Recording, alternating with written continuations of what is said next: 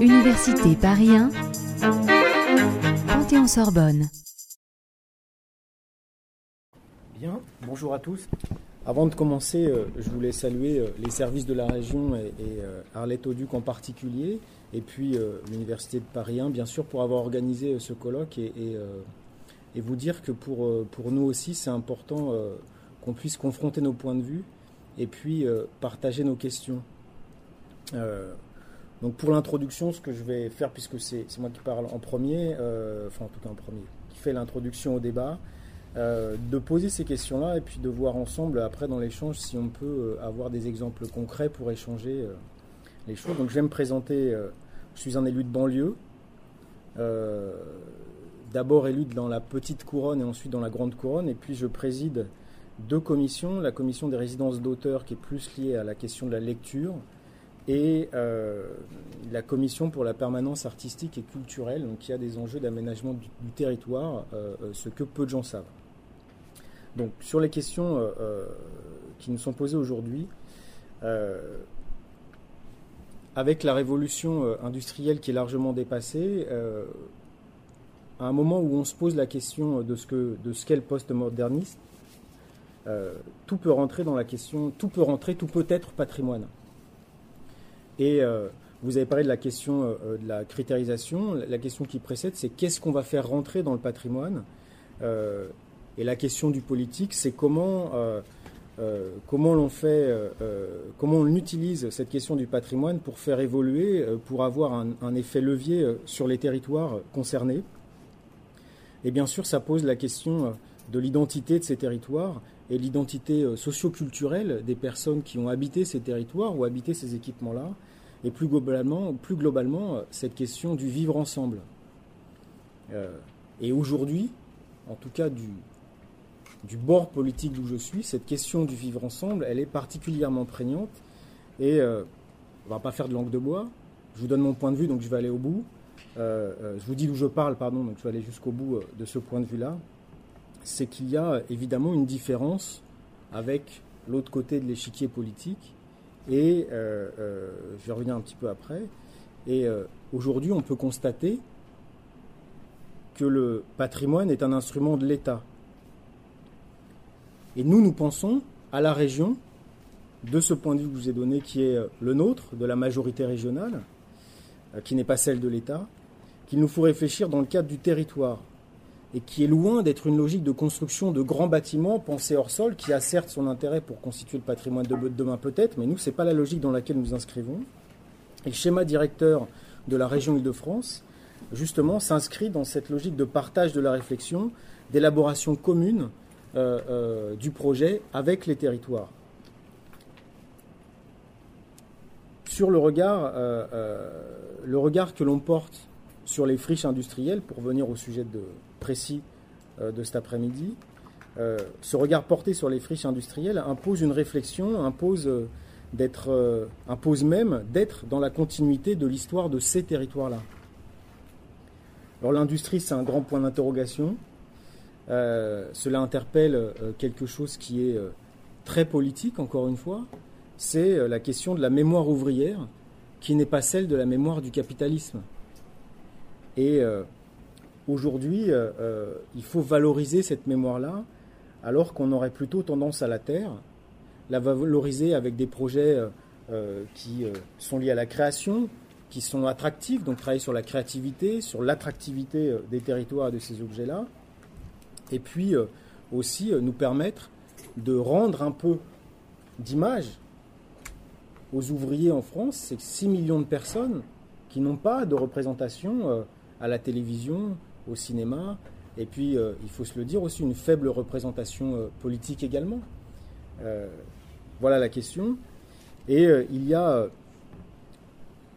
un aspect simple, hein, jusqu'où on peut aller, c'est la, la, prise en compte de ce patrimoine industriel par des équipes artistiques qui sont la marque, euh, je dirais, de ces 15 euh, dernières années et qui marquent beaucoup nos territoires de banlieue en région parisienne. Euh, si on regarde comment les choses se sont passées, il y avait des espaces libres, vides, et des équipes qui n'avaient pas d'endroit où travailler les ont investis. Et pour beaucoup, elles se sont rendues compte, pour beaucoup, ces équipes-là se sont rendues compte que ces lieux-là, notamment en termes de théâtre ou de performance, hein, le théâtre étant euh, l'endroit d'où l'on regarde étymologiquement, donc c'est plus que ça, on va dire du spectaculaire en gros, euh, ils se sont rendus compte que ces lieux-là, avec une mémoire du travail, avec euh, la possibilité d'être très près du public, même parfois il n'y a plus de frontières entre les acteurs artistiques et ceux qui sont venus assister à ces propositions artistiques-là, se sont rendus compte que ces lieux-là étaient les plus adaptés. Et comme par hasard, les artistes d'aujourd'hui questionnent le postmodernisme et ils ont choisi d'aller dans ces lieux-là qui euh, euh, étaient particulièrement propices à euh, évoquer artistiquement ces questions. Et puis depuis quelque temps, ces projets un peu éphémères sont en train d'évoluer et on revient à des espaces qui sont occupés où on va moins montrer au public mais où on va être euh, en travail. Ces équipes-là sont en train de travailler et de fabriquer dans ces espaces-là. C'est une des raisons, c'est pas la seule, hein, bien sûr, mais c'est une des raisons qui fait que le Conseil régional aujourd'hui travaille à une délibération cadre qui euh, devrait euh, être présentée à l'automne sur les fabriques de la culture dont vous avez dû entendre parler. Voilà, ça c'est pour la question artistique. On en avait parlé tout à l'heure, je vais essayer de ne pas être trop long. On voit bien que sur la question de la valorisation du patrimoine, quand il s'agit d'artistes, c'est pas trop compliqué. Si on a à réfléchir à nous en tant qu'aménageurs euh, publics, euh, à comment est-ce qu'on fait, on prend euh, le collectif d'artistes ou l'artiste principal qui est dans ce lieu-là, on le fait rencontrer un architecte, on leur dit votre cahier des charges, c'est de conserver la mémoire. On a donc des lieux euh, avec ou sans architectes d'ailleurs, qui ont bien marché. Je vous parler du Val-de-Marne. On a euh, le théâtre studio d'Alfortville, qui était un ancien entrepôt, et je vais vous raconter l'histoire après. Il y a l'usine Lander de Choisy-le-Roi, la plus ancienne tannerie. Il y a euh, Gras. et puis il y a un projet qui est en cours d'élaboration, en cours de construction par le Conseil général, qui est la briqueterie, qui va être un lieu destiné à la danse. On voit bien que la question, elle est comment est-ce qu'on fait? Pourquoi est-ce que je vous dis que j'allais vous donner l'exemple du théâtre studio? C'est parce que lorsque l'équipe est, arrivée dans cet espace-là, c'était un entrepôt. Donc le lieu s'est appelé Entrepôt Théâtre Studio. Et puis ils se sont rendus compte que, euh, en fait, avant c'était une fabrique d'alcool. Donc c'est devenu le Théâtre Studio. Et la question qui était posée de comment est-ce qu'on garde la mémoire de ce lieu-là où des gens qui vivent à côté ont travaillé, eh ben c'était euh, de garder les murs en l'état et d'avoir encore quelques quelques mezzanines, quelques objets, euh, euh, quelques outils qui restent, outils en dur, hein, une chaîne, voilà, qui restent. C'était la même chose, euh, par exemple, pour le Hublot à Colombes, pour prendre l'autre côté, où ils ont gardé une ancienne usine, ils ont gardé les machines en l'état, et c'est d'ailleurs ce lieu-là qui a choisi de présenter des textes d'ouvriers, aujourd'hui italiens, français, voilà. Donc la question euh, euh, euh, suivante, c'est, enfin qui va avec, c'est jusqu'où on peut aller sur la, question du patrimoine, de ce qu'on fait du patrimoine. Alors sur la question sur la question de la création artistique, c'est moins compliqué. Sur le reste, en tant qu'aménageur, lorsqu'on a des espaces qui étaient des espaces de vie économique et qui deviennent vides, est-ce qu'on les conserve ou est-ce qu'on se sert du réaménagement obligatoire? Pour penser euh, le territoire dans une logique polycentrique, pas dans une logique avec la zone dense et puis derrière euh, euh, des espaces qui auraient vocation à soit être uniquement dédiés à l'habitation, soit être uniquement dédiés au travail, et puis chacun allant dans le centre-ville. Et, et du coup, on, réfléchit à construire les projets d'aménagement avec cette question de la circulation, en distance, en ayant une vision du, vision du flux, du flux économique, du flux de circulation, et, évidemment, euh, en étant de gauche, en réfléchissant à, avoir euh, une dimension euh, plus égalitaire dans l'aménagement des territoires. Voilà les quelques questions qui nous sont posées.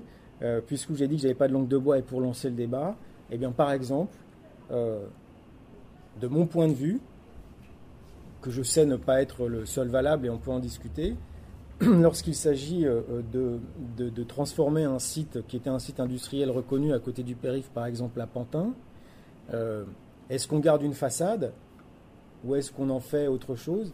Eh bien peut-être que c'était à cet endroit-là, de ce point de vue euh, d'organisation territoriale, dans une dimension d'avoir de renforcer l'égalité à l'intérieur des territoires, c'était intéressant de conserver cet espace-là pour la vie économique et le travail. Voilà. J'ai d'autres exemples où je suis complètement en désaccord sur la gestion des façades. À Maison Alfort, il y a un aménagement qui n'est pas terrible qui a été fait.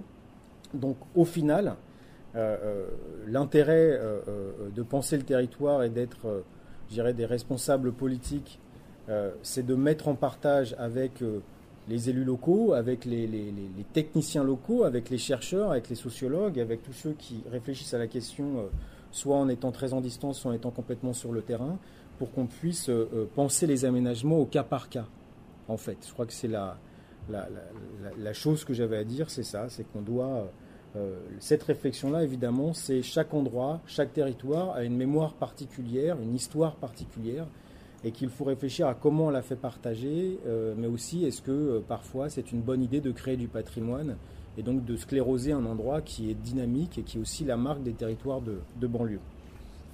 Pour finir, et pardon d'être un peu, si je suis un petit peu long, je vous ai dit que j'étais élu de banlieue, donc je suis élu d'Alfortville, et je vais vous parler d'une anecdote qui, raconte quelque chose sur le patrimoine ordinaire. L'histoire d'Alfortville, c'est euh, celle d'un bidonville qui a fait sécession au moment de la construction d'un chemin de fer et qui euh, s'est construit dans une forme de mutualisation. Donc il y a les immeubles en briques rouges, avec des espaces parfois un peu vétustes, avec euh, des pièces petites, qui créent des soucis, euh, euh, euh, je dirais même sur l'apprentissage de la lecture, puisqu'on sait que des enfants qui grandissent dans un espace plus petit aujourd'hui que d'autres, après, ça crée d'autres obligations à l'école, d'autres obligations de suivi éducatif, scolaire et, hors temps scolaire. Voilà, donc on sait qu'il y, a des défauts à ces immeubles-là. Mais lorsqu'on a des jeunes qui contestent ou des nouveaux arrivants qui, se sentent euh, vraiment malmenés en, habitant ces territoires-là, sur cette ville-là, on conserve la mémoire et on raconte souvent, il y a, la mairie, les habitants transmettent cette mémoire-là euh, euh, des anciens qui disent que pour eux, c'était une véritable avancée sociale. C'était quelque chose d'important. Et donc de ne pas insulter le passé, mais peut-être de prendre en compte l'existence du territoire. Tout comme dans ces banlieues-là, euh, on a l'impression que c'est un peu qu'un que, que, la construction euh, architecturale s'est faite un peu un cas, on le voit bien. Mais en même temps, l'histoire de ces banlieues-là où le vivre ensemble est important puisque c'est la mutualisation qui a construit ces territoires-là, eh ben, il est important de conserver des entreprises à l'intérieur du tissu urbain avec tous les problèmes que cela suscite. Et donc ce patrimoine ordinaire-là, euh, d'avoir des, bâtiments avec une histoire, ben, c'est à nous de la partager. Et puis pareil, de conserver des entreprises euh, sur le territoire dans ces, dans ces endroits-là. Cela permet aussi de, faciliter le vivre ensemble et de. Voilà, il y a des problèmes de circulation, mais en même temps, euh, ce n'est pas une ville dortoir. Voilà, donc ces questions-là, elles, elles, sont évidemment celles qu'on se pose à chaque fois qu'on doit mener des aménagements euh, patrimoniaux ou, ou autres en tant que responsable politique. Voilà. Et puis je voulais tempérer sur la, la question de, de la différence entre le Grand Paris et le schéma directeur de la région de France. C'est vrai aussi que parfois il faut impulser des grands travaux. Euh, c'est ce que nous enseigne par exemple l'histoire euh, de la, des deux décennies euh, de François Mitterrand à la tête de notre État, voilà qu'on a largement partagé ces derniers jours. Merci. Ben, merci, merci beaucoup. Je crois qu'on a fait un large balayage euh, des questionnements qui nous agitent à nous euh, quotidiennement euh, dans le domaine patrimonial en général et puis dans le domaine du patrimoine industriel particulièrement. Euh, on s'était dit avec Nicolas que c'était peut-être bien, après cette première introduction, de lancer déjà un premier débat une première, et une première série de questions avant de donner la parole euh, à, la seconde série d'intervenants. Euh, donc moi, je vais me décharger de nouveau et très lâchement sur Nicolas pour animer le débat, si, mais j'interviendrai si c'est nécessaire. Nicolas, à toi. Il y a une première question là. Oui, alors il y a une. Euh, je vous remercie, c'est vraiment une, intervention très enrichissante et intéressante pour moi. Euh, alors c'est vrai que le, fait politique et l'engagement politique, évidemment, a un impact très important sur euh, je dirais, une démarche de conservation ou une relation, une intimité avec le patrimoine plus fort D'accord. Ah d'accord, excusez-moi. Donc je disais qu'effectivement, hein, le, l'engagement politique a bien sûr des conséquences, euh, met en relation effectivement une intimité plus ou moins proche avec, euh, je dirais, l'industrie et le patrimoine de l'industrie. Euh, pour avoir rencontré un certain nombre de maires, de droite comme de gauche, il s'avère en fait que c'est quelque chose quand même d'assez personnel. Alors c'est vrai qu'il y a des démarches qui se différencient, hein, globalement, de positions plutôt à gauche, plutôt à droite, mais quand même, c'est vraiment une relation très intime et qui est liée aussi, je dirais, à la relation que l'on peut avoir au travail. Ainsi, dans l'Est de la France, nombre de maires ont détruit, arasé, euh, je dirais, nombre d'usines, notamment à Longwy. Et quand j'ai rencontré euh, ces maires, euh, qui étaient tout à fait convaincus, je dirais, du bien fondé de leur choix de non, je dirais, patrimoniser, je dirais, leur territoire, et eh bien de me dire, l'entreprise, les usines, c'est celle du patronat, premièrement, et deuxièmement, c'était des lieux de souffrance euh, et puis aussi, euh, le fait d'une entreprise, d'une usine qui s'est arrêtée, c'est aussi une preuve d'un échec. Donc on rase et on repart sur autre chose. Bon, ça c'était juste une petite indication, mais je suis d'accord avec vous que globalement, il y a, euh, je dirais, une sensibilité peut-être plus ou moins grande selon l'échiquier politique. Un deuxième point aussi, c'est vrai qu'à Paris 1, mais pas seulement à Paris 1, on réfléchit beaucoup à ces questions, je dirais, de qu'est-ce qu'on fait Hein, du patrimoine industriel, du patrimoine de l'industrie. C'est une chose effectivement de, décider, euh, je dirais, euh, de le protéger, mais il faut-il encore effectivement lui affecter, euh, je dirais, une nouvelle raison d'être. Et sur ce point, c'est vrai qu'après différentes études, on s'est aperçu qu'il y avait beaucoup de musées, beaucoup d'activités qui coûtaient très cher à la collectivité, qui n'avaient pas toutes, je dirais, leur raison d'être, et qu'à la fois le patrimoine industriel par rapport, et comme vous l'avez dit, par rapport à ces structures, pouvait tout à fait, euh, je dirais, euh, trouver une correspondance avec une activité économique nouvelle. Et ça, c'est quelque chose sur lequel on est sensible.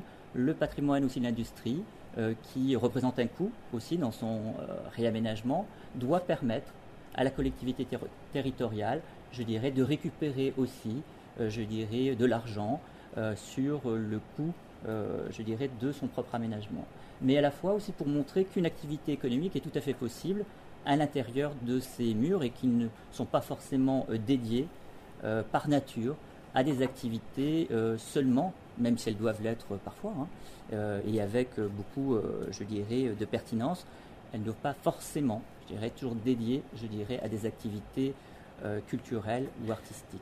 Voilà ce que je voulais vous dire.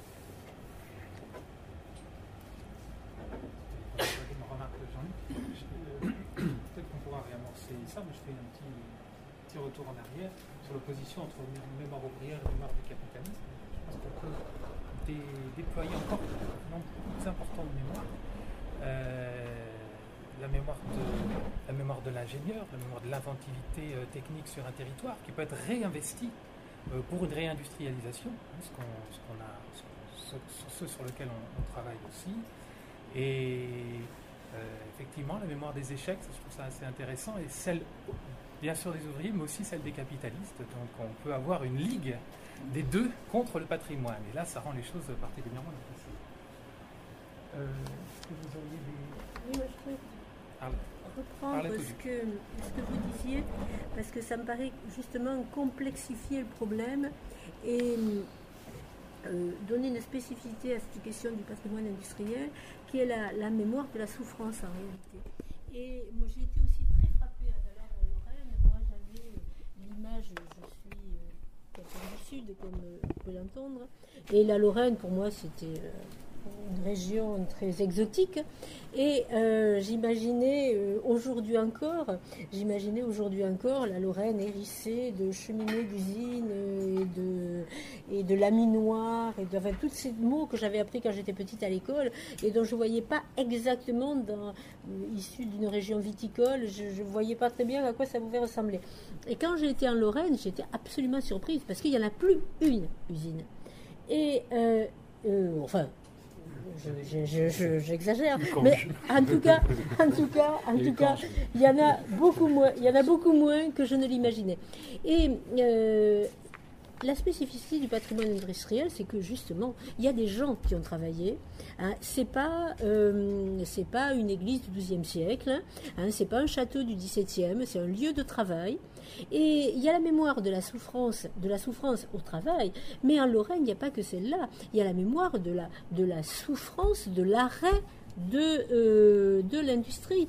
Et euh, quand on est de, ma génération, c'est pas vrai pour les plus jeunes, mais qu'on sait comment dans les années 80, euh, les usines ont été fermées en Lorraine. Moi, j'ai des souvenirs de Lorraine, Cœur d'Acier, etc. Toute cette souffrance-là, pour avoir justement, il y a du patrimoine là qui n'est pas simplement matériel, qui est du patrimoine vivant, hein, qui est de, même pas de la mémoire, qui est de l'expérience, c'est encore dans la chair de, de tous ces gens. Et quand on discute, pour l'avoir fait justement dans, le cadre d'un programme de travail avec les, anciens ouvriers sur place, ils ne veulent plus voir ces usines-là parce que justement c'est le signe de, cette souffrance-là, de, ce, de cet échec véritable, c'est le signe du chômage, c'est le signe de la misère. Il y a, y a, y a, des, y a des conséquences là. Et, et, et finalement, euh, ils disent bah, pour nos enfants, euh, il vaut mieux qu'ils ne voient pas ça. Et ce qui est intéressant, c'est qu'aujourd'hui, on a cet autre phénomène en Lorraine, qui est le phénomène inverse, c'est que les enfants, eux, ils sont en vie.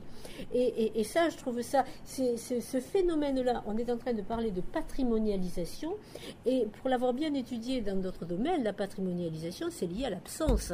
C'est quand il n'y a plus, c'est quand il y a le manque qu'il y a le patrimoine. Et aujourd'hui, les enfants de ces ouvriers qui ont dit, parce que, parce que pour eux, c'est l'échec de, c'est puis parce que c'est quelque chose de vécu, qui ont dit eh ben, on rase et on met euh, des magnifiques parcs, des espaces verts. Alors on est en train de revenir à la Lorraine agricole d'avant la, la pression d'une grande parenthèse industrielle et puis qui va disparaître. Et les enfants, justement, la nouvelle génération euh, veut assumer cette mémoire et cette souffrance des parents pour la transformer. Et on est dans un autre phénomène où là, aujourd'hui, ce qui reste, ben, les enfants ont envie de le patrimonialiser, justement.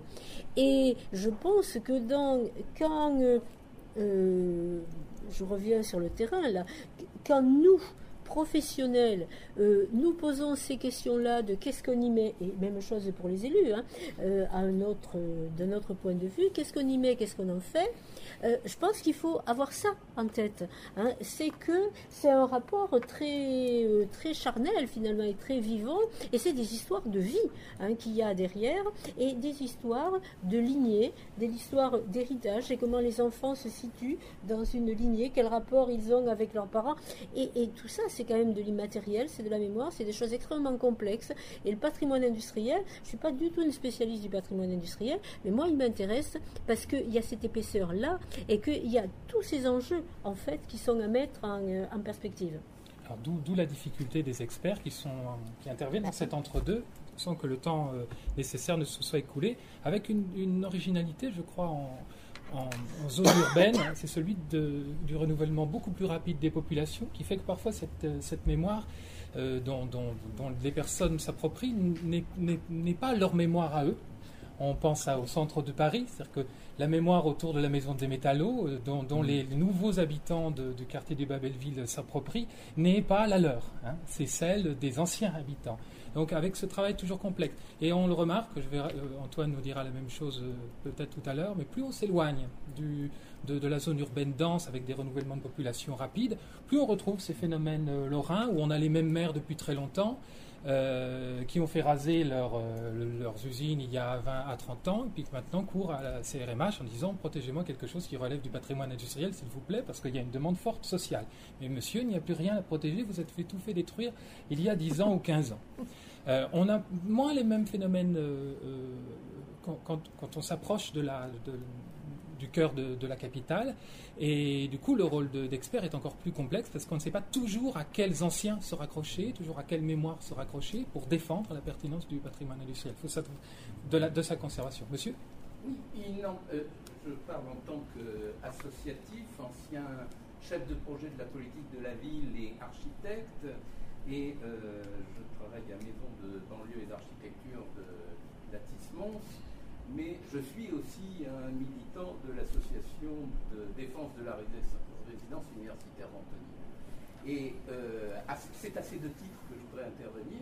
en disant que d'abord, euh, par rapport à tout ce que vous venez de dire, madame, et je vous en remercie, euh, la sensibilisation autour de la nécessité de conservation des signes, des différentes mémoires, etc., n'est bien évidemment pas suffisante, puisque quand on arrive à l'heure H devant euh, un patrimoine euh, qui va éventuellement faire remonter de nombreuses convoitises, eh bien, euh, les convoitises dans un plateau de la, balance font vite pencher le fléau d'un côté parce que la sensibilisation à la nécessité de défendre le patrimoine, elle, est extrêmement faible. Je crois que la grande gifle qu'on a reçue ici, ça a été l'île Seguin.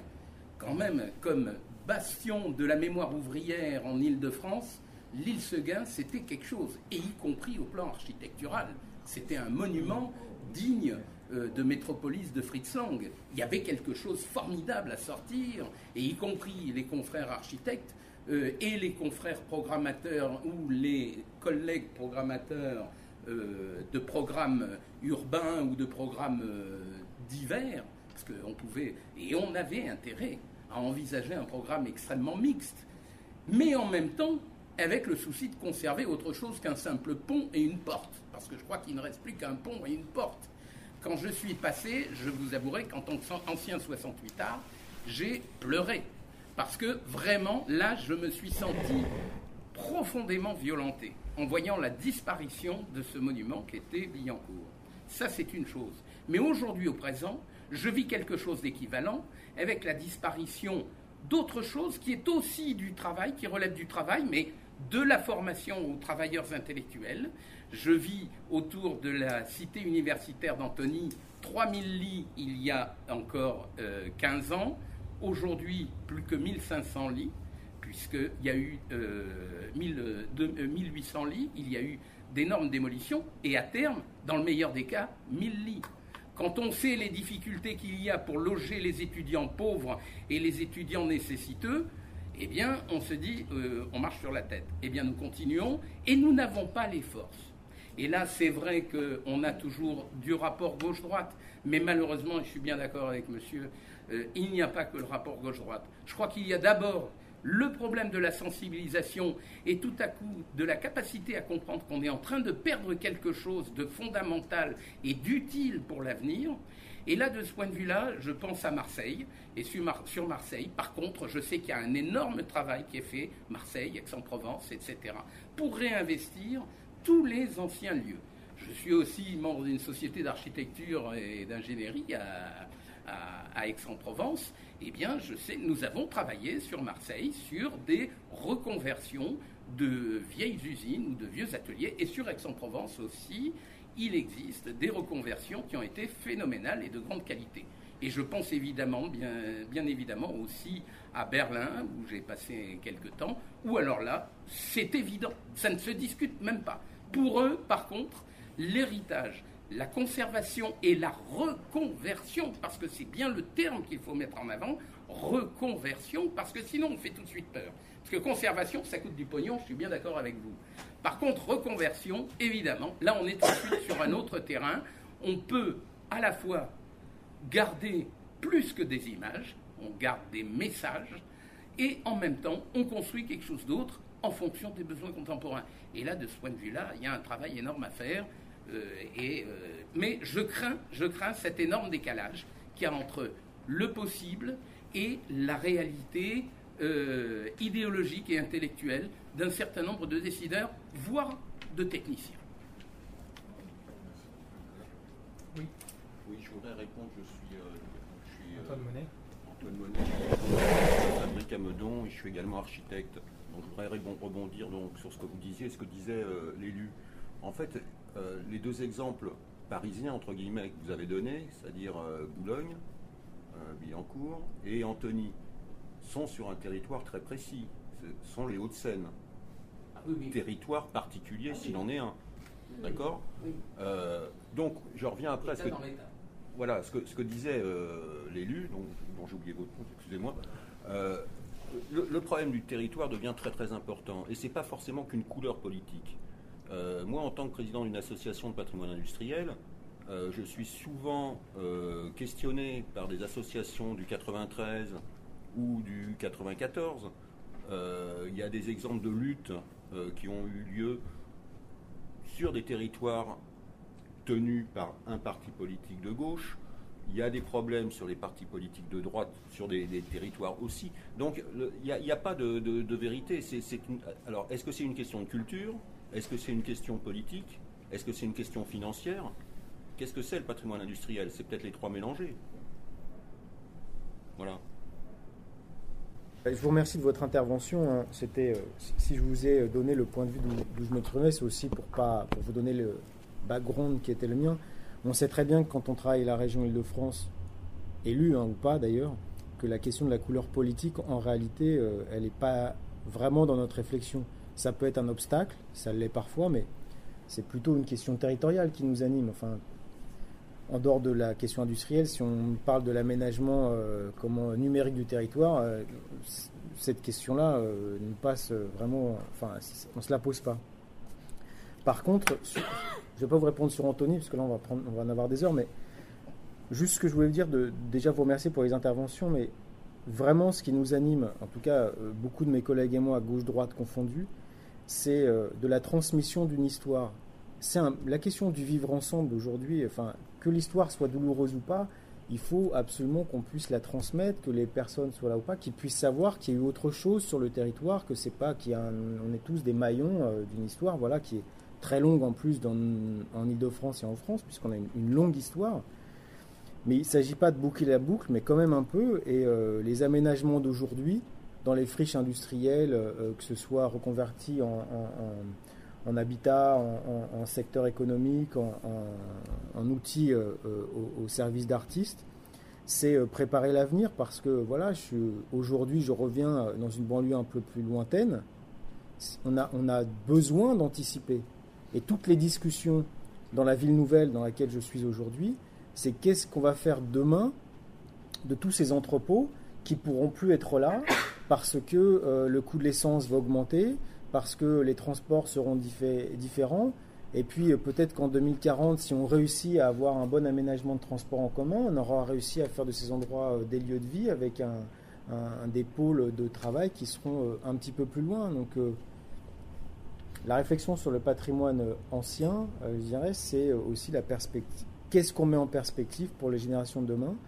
Et puisque je parle de la région Île-de-France, évidemment, on sait qu'on travaille aujourd'hui à des équipements, à des visions euh, qui euh, seront mis en place au moment de ma retraite si j'en ai une. Voilà.